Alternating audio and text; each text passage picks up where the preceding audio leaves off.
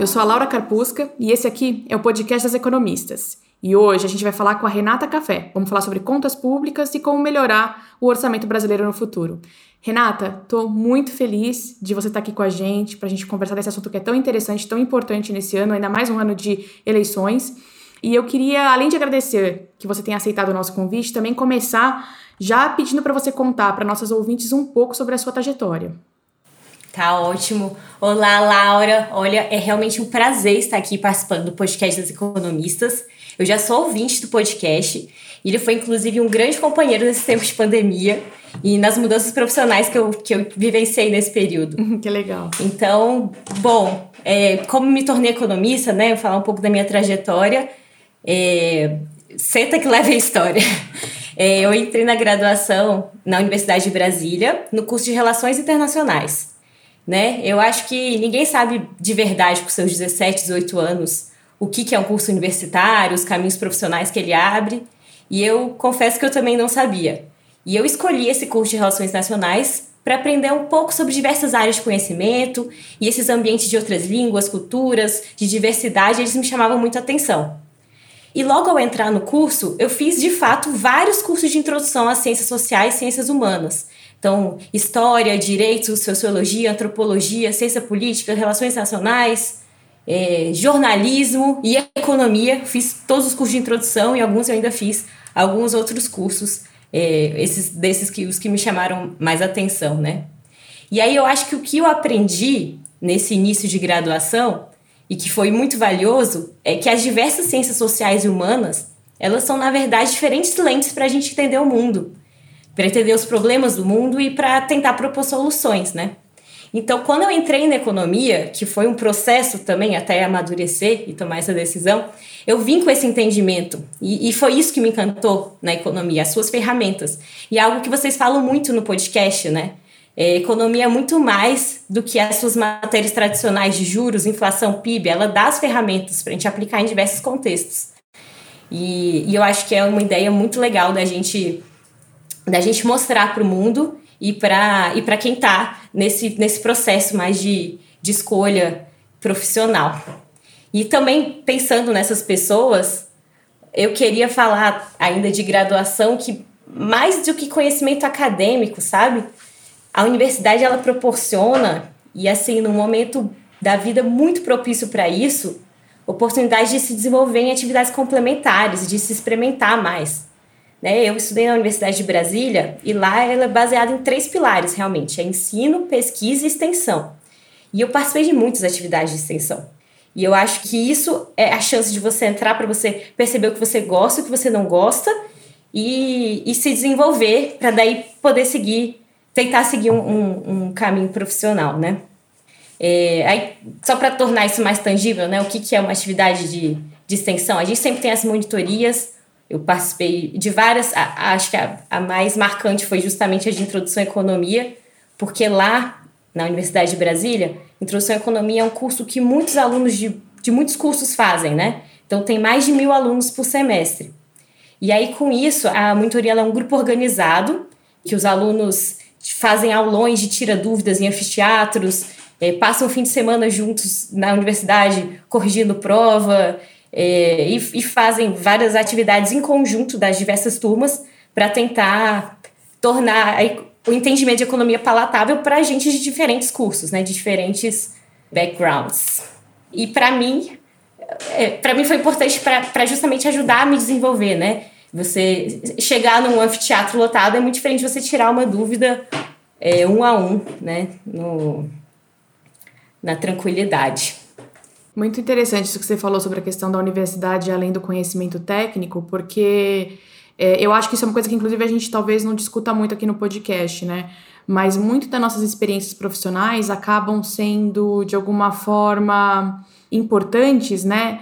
não simplesmente pela questão técnica, mas pela, pelo convívio que a gente tem, pela expansão da forma de pensar, de conviver com outras pessoas. Né? Exatamente. Né? É, e de fato é muito mais maleável esse comecinho do que a gente imagina. A gente, quando presta lá o vestibular e se inscreve numa faculdade, a gente acha que está é, fazendo um contrato em pedra, mas a vida é muito mais maleável do que a gente imagina aos nossos 17, 18 anos, né? Exatamente. Eu acho que é esse um pouco o recado que eu, que eu queria transmitir. É, falar um pouquinho mais dessas, dessas atividades, uma outra que eu, eu não consigo deixar de falar, eu acho que assim, hoje em dia eu sou doutoranda, quando eu tiver meu doutorado, quando, enfim, lá na frente, depois de tudo que eu conquistar, eu vou ter que continuar falando que eu fui presidente da empresa júnior de economia da Universidade de Brasília, porque ah, que legal. É, é, é, é, algo muito bacana. Assim, uma empresa júnior é um, também um movimento organizado de estudantes que tem muita seriedade, mas também tem descontração, né? A gente faz projetos reais para empresas reais. Só que todo o dinheiro ele vai sendo reinvestido na própria empresa, em capacitação dos seus membros, e cada um desenvolve lá essa ideia que você desenvolve um sentimento de dono e uma, uma pegada de empreendedorismo. E eu que sou de Brasília, né, que venho daqui, empreender numa cidade que é tão engessada pela ideia de concurso público, é o único caminho para o sucesso, é, é, sei lá, é quase um ato de, de rebeldia, mas que, que eu realmente encorajo todo mundo de, de poder, na medida das suas possibilidades, é, experimentar um pouco disso. Que legal, não, muito bom. E realmente acho que Brasília leva esse tem essa cara mesmo. É, você falou de Brasília, já pensei numa coisa que você estuda, que você trabalha, então é, vou aproveitar esse gancho para você contar para a gente um pouquinho sobre Vamos pensar de forma geral, de perspectivas fiscais, né? O Brasil é um país complicado, tem uma dívida relativamente alta quando comparado com outros emergentes que são é, aí peers do Brasil. A gente tem um orçamento que é engessado, uma boa parte dele é mandatória, é, não necessariamente da forma mais eficiente.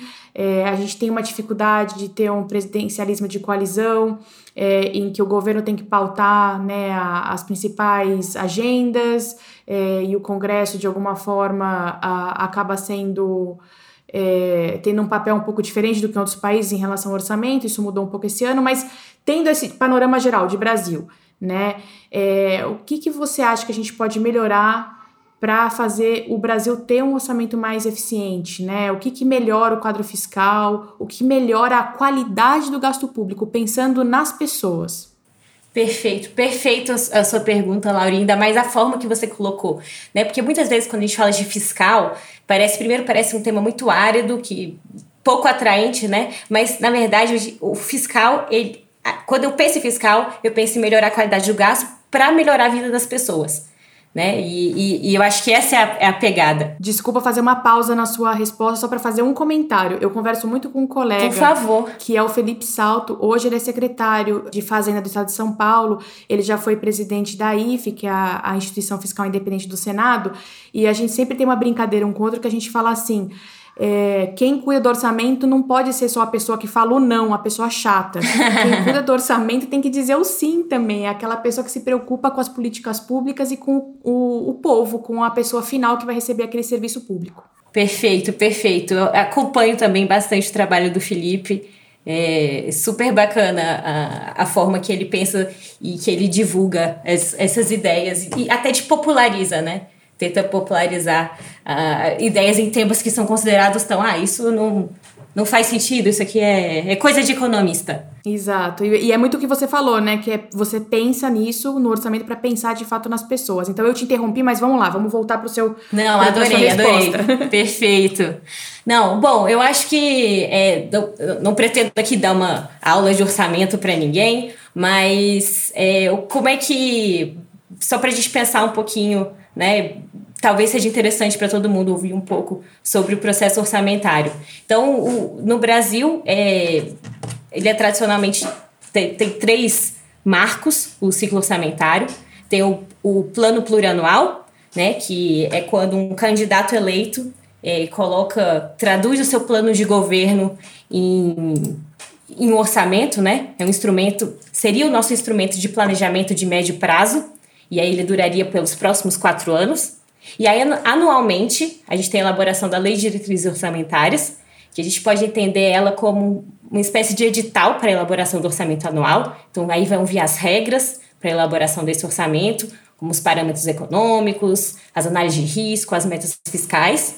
E, por fim, a gente tem os orçamentos anuais, né, chamado de LOA, Lei Orçamentária Anual, que é, o, que é onde aquela lei que vão estar lá estimadas as receitas e, e fixadas as despesas. E, e, apesar da gente ter no marco orçamentário do Brasil é, esse plano plurianual, justamente para dar essas orientações para as leis é, anuais, na prática, faltam aqui muitos elementos que seriam chave para a gente ter um planejamento fiscal sólido de médio prazo. Então, a gente vê que o processo orçamentário ele é muito fragmentado, ele tem esse forte foco no curto prazo. Você não consegue ter uma meta fiscal mais de médio prazo, você não consegue que os processos de planejamento de orçamento sejam baseados em avaliações realistas de restrições que venham por, pelo longo prazo e qualquer gestão de riscos fica muito limitada nesse sentido. Então, eu acho que mais do que qualquer, qualquer governo, a gente está ano eleitoral, né? É, é, eu acho que a gente tem que pensar, avançar um pouco e pensar em políticas que, que possam incrementar a alocação de, de gastos para melhorar a vida das pessoas. E uma delas, que vem sendo discutida, é, é o chamado marco orçamentário de médio prazo.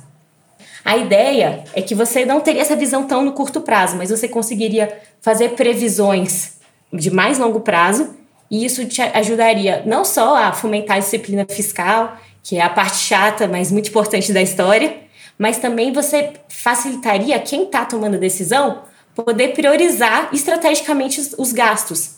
Porque olhando um pouquinho mais à frente, você abstrai essas pressões imediatas é, do orçamento anual. Ah, isso aqui eu não posso fazer porque eu não posso no curto prazo. Mas se você está olhando lá na frente, ah, mas se eu tenho um tempo a mais, o que, que eu tenho que fazer para chegar é, na esse resultado de política pública que no fim é o que interessa? né? E também encoraja que, que você tenha maior eficiência nesse planejamento dos gastos, maior transparência para as pessoas e maior previsibilidade para todo mundo que está participando da, é, da execução orçamentária. Um outro ponto, Laura, que eu acho super importante, assim, esse seria um lado, a gente tentar buscar que o nosso, nosso processo orçamentário não seja tão tão apagar incêndio, tão resolver no curto prazo com as pressões que já estão postas e não tem mais muito o que fazer. Isso, a gente vive nessa, nessa atual, é, nessa sempre, na constante, né, de, de ficar apagando incêndio, como você falou, né? Exato. A gente parece nunca ter prioridade mesmo para fazer uma coisa como um marco de longo prazo, ter um futuro, um futuro, a, a, a ter esperança num futuro, né? Traçar o, um caminho para a gente chegar em algum objetivo. Exatamente. E, e, e, além disso, eu acho que um outro ponto assim importante que, que viria junto, né? Isso tentando colocar, né, como pontos importantes para o Brasil avançar como um todo, independente de qualquer questão política, é, até porque esses instrumentos eles, eles blindam que o orçamento seja usado com fins meramente eleitoreiros, né? Ah, que ele a, a médio e longo prazo ele esteja é, servindo a um objetivo estratégico importante de melhorar a vida das pessoas. É a parte das avaliações, né? É, avaliações do orçamento, só que mais do que apenas avaliar, a gente tem que retroalimentar o orçamento com base nessas avaliações. E a gente vê até que no governo federal a gente tem é, uma tentativas de, de se avançar em avaliação de políticas públicas, em diversas frentes. É, acho que o, a mais consolidada, que eu acho que é, vou falar porque eu acho que é importante que as pessoas conheçam, tem o Conselho de Monitoramento e Avaliação de Políticas Públicas, chamado CEMAP, e, e aí a cada ano são priorizadas uma série de políticas financiadas por gastos diretos ou subsídios fiscais. Eles fazem essas avaliações e fazem recomendações. E qualquer né, eu, eu vejo com muito bons olhos esse tipo de, é, de iniciativa, né, ainda mais quando ela vai se institucionalizando na máquina pública. É, mas ainda é muito fraca, a, a, não, não tem uma governança ainda que consegue de fato permitir que haja um feedback sistemático no processo orçamentário do resultado de avaliações como essa e avaliações que podem ser feitas também pelos órgãos setoriais e por é, organizações independentes. Então, eu acho que isso aí é um outro ponto, é, pensando em que a gente tem muitos desafios fiscais, mas a gente tem muitas coisas para avançar no Brasil. A gente precisa de uma melhor qualidade do gasto. A gente tem que começar a pensar que as políticas elas precisam ser avaliadas e essa avaliação ela precisa é, chegar na tomada de decisão da elaboração do próximo orçamento. Esse seria o meu segundo ponto. Ah, é muito bom que você tenha falado isso. Não, acho que é muito interessante mesmo. É uma questão que é muito recorrente para quem já é habituê né, de políticas públicas, que é você tem que trabalhar com evidências é, e você tem que usar essas evidências para você tentar, de alguma forma, é, não só mitigar efeitos deletérios de políticas públicas, porque às vezes acontece, você tem um objetivo, mas outras coisas acontecem que podem prejudicar o teu objetivo, é, e realmente mensurar o benefício líquido de uma política, né? É, e eu acho que isso vale muito para o orçamento também, né? A gente pensa às vezes em programas sociais, é, em, em questões de saúde, em questões educacionais, mas a gente às vezes esquece que o orçamento público é a máxima mesmo da execução da política pública e que ele também precisa passar por um, um critério rigoroso de avaliação. Você falou muito do gasto, Renata, falou dessa questão da gente monitorar o gasto, a gente ter objetivos, do marco é, de médio prazo.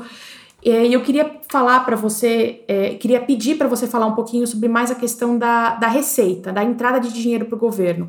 A gente no Brasil e no mundo, né?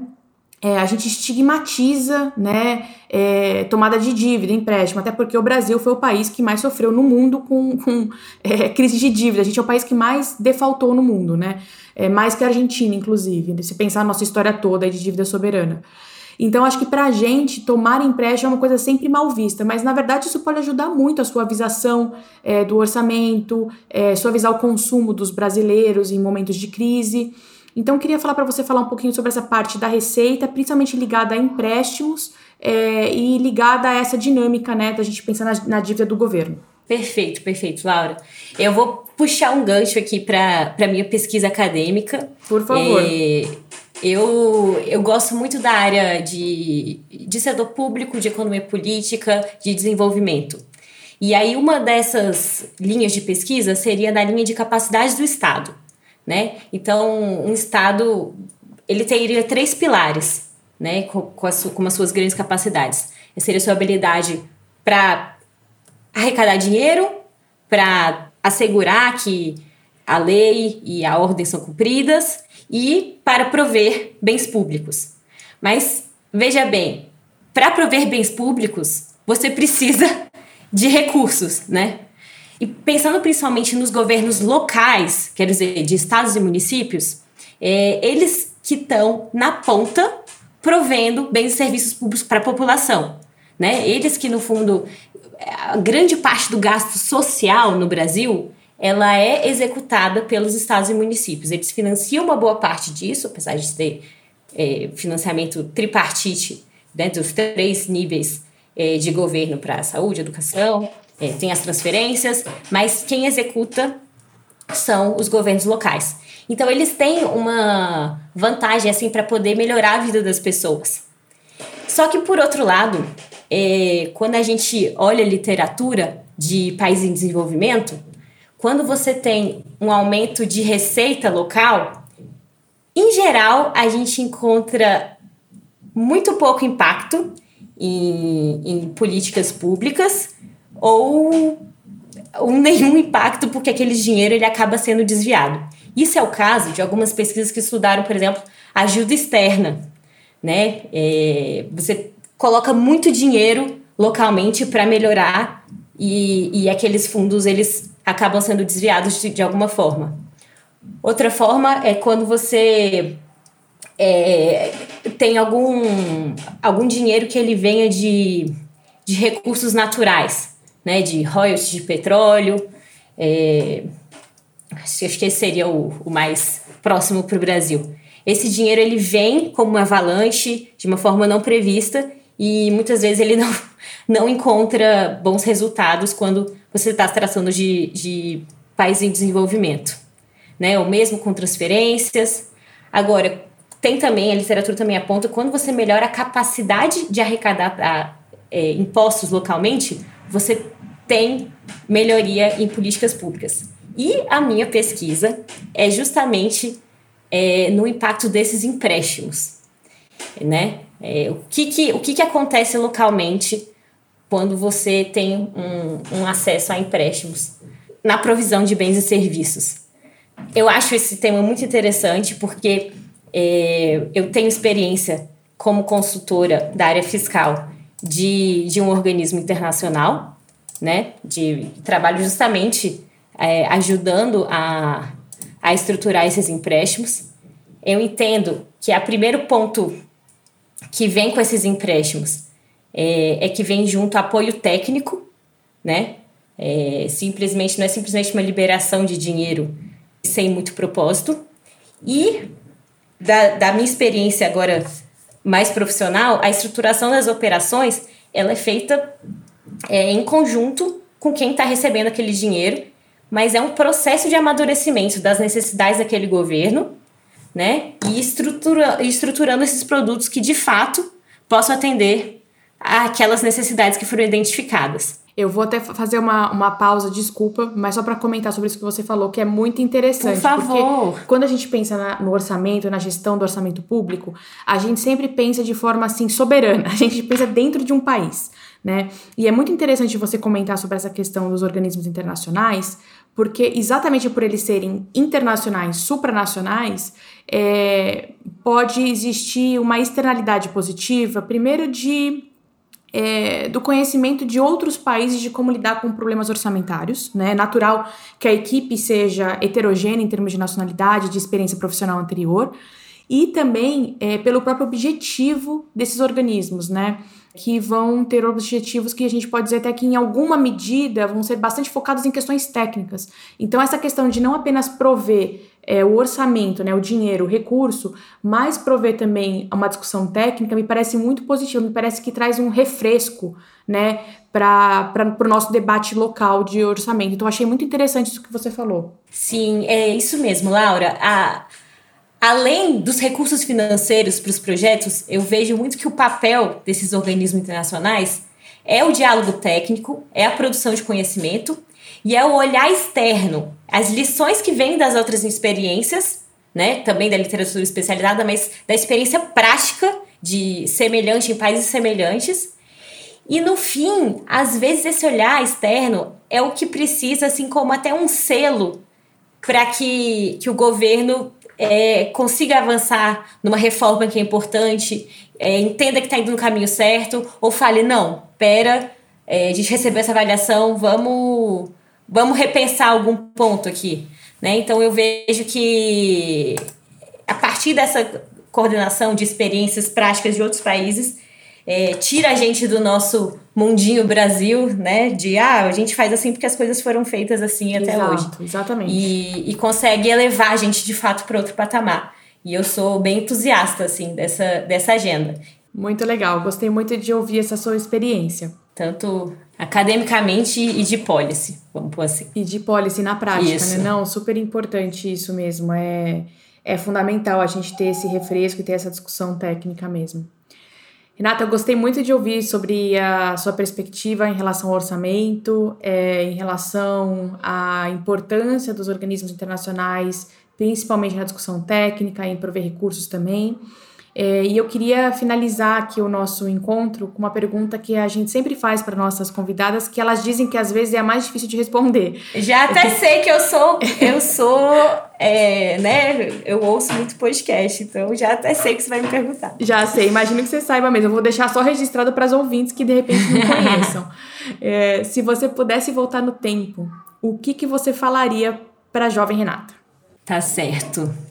Bom, eu acho que o primeiro ponto, assim, vindo da, da minha experiência, né, é que, e que isso pode ajudar, quem sabe, outras meninas, é que você pode escolher o seu caminho.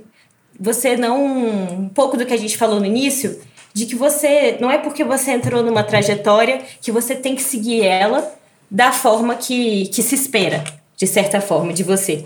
Então, depois que eu fui para economia, eu me envolvi em muita atividade com essa coisa de empresa júnior. Eu trabalhei um pouco com gestão, né, que seria algo mais ligado à administração, uma coisa um pouco mais empreendedora, além da empresa júnior, numa empresa mesmo. E aí, em algum momento, eu falei que não, eu quero ser economista. Para isso, eu preciso acessar outro mercado, eu preciso fazer um mestrado. Eu fui para o Rio de Janeiro, fiz a mestrado na FGV do Rio de Janeiro. Quando eu terminei o meu mestrado lá, na verdade, durante o mestrado, eu percebi que os temas que eu gostava são esses mais de economia política, de setor público, de desenvolvimento. Na verdade, eu nem encontrava, demorei para conseguir um orientador, mas eu fui firme assim nos temas que eu gostava e eu fui encontrando o meu caminho. saí de lá, fiz algo muito pouco usual para quem é, para quem faz um mestrado acadêmico em economia, que eu fui trabalhar três anos numa consultoria de política, com temas de economia, claro, mas foi aquela experiência de vida real, de como funciona tudo isso de orçamento, tributação, é, política fiscal na prática, né? Não só nos nossos modelos bonitos. E, e enfim, em certo momento falei que isso também não estava. Já tinha aprendido, mas. E, e precisava dar um próximo passo. Eu fui começar a dar consultoria para organismo internacional nessa área fiscal e voltei para o doutorado, que é onde eu estou agora. Então, a minha lição com isso tudo é que desde sua escolha seja embasada, não é uma questão de, ah, vou, né, enfim, é, tirei da cartola uma coisa porque eu achei bonito, vi na televisão, mas que você saiba o que você está fazendo, você deve buscar o seu caminho, independente das pressões que pareçam existir que te levem por outro lado. E aí, nesse processo, acessem as pessoas, é, seja cara de pau. Se você quer trabalhar numa instituição específica, numa empresa, num organismo nacional, você conversa com alguém de lá, você conhece os requisitos, entende qual é a forma de entrada e demonstra o seu interesse, porque é importante também ser conhecido, né? E, e por fim, eu acho que quando tiver alguma oportunidade, né, interessante que você queira participar, pegue esse trabalho, é, às vezes, e eu acho que isso era muito meu, e eu acho que muitas mulheres é, podem se identificar com isso. A gente às vezes não se sente pronta para pegar um trabalho. Você pensa assim, nossa, mas eu preciso aprender tanto mais, eu ainda não tô nesse ponto. É eu, ah, nossa, mas pede esse requisito que tem que mexer nesse software, que eu ainda sou iniciante. O meu, o meu conselho para a jovem Renata é, joga a bola e corre para pegar. Ah, muito bom. Tá? Para com isso de não se sentir que você não é bom o suficiente. É, desde que você tenha as bases, vai, que a construção é feita no caminho. E, e, e só de querer e estar tá motivado já é metade desse caminho. Ah, é muito é o que legal. eu diria. Muito legal. Olha, eu acho que esse é um ótimo conselho para a jovem Renata, para a jovem Laura e para todas as jovens que estão ouvindo a gente, talvez até para não tão jovens assim. O conselho vale para nós Oi, também. sim. com vale certeza, com certeza. Muito legal, gostei muito. É, acho que eu resumiria o que você falou em é, a vida não é estática e segue firme na confiança. Tenta que vai dar certo. Achei muito legal. Pronto, ótima, ótima frase para colocar na, na cabeceira da cama. Pronto, a gente faz isso. e seguir em frente. Renata, olha, foi um prazer enorme falar com você. Gostei muito de aprender aqui sobre. É, aprender mais sobre orçamento público, sobre os organismos internacionais e pegar um pouco da sua experiência pessoal e profissional na sua trajetória. Muito obrigada por ter aceitado o convite. Laura, eu que agradeço e o podcast é demais. Eu sou realmente uma grande fã do podcast dos economistas. Parabéns para vocês por, por esse trabalho lindo que vocês fazem. E a gente fica por aqui. O podcast dos economistas continua em alguns dias. Assine o nosso feed para você saber quando a gente vai subir mais um episódio. O podcast dos economistas é uma produção afiliada ao grupo das economistas da USP. A Laura Carpusca e a Paula Pereira são as coordenadoras do podcast. E os demais membros do Comitê das Economistas são a Fabiana Rocha e a Maria Dolores Dias. Nosso produtor de som é o Fernando Iani, nossa cantora Flávia Albano, trompetista Alan Marques e designer Tata Matos. E a nossa entrevistada foi a Renata Café.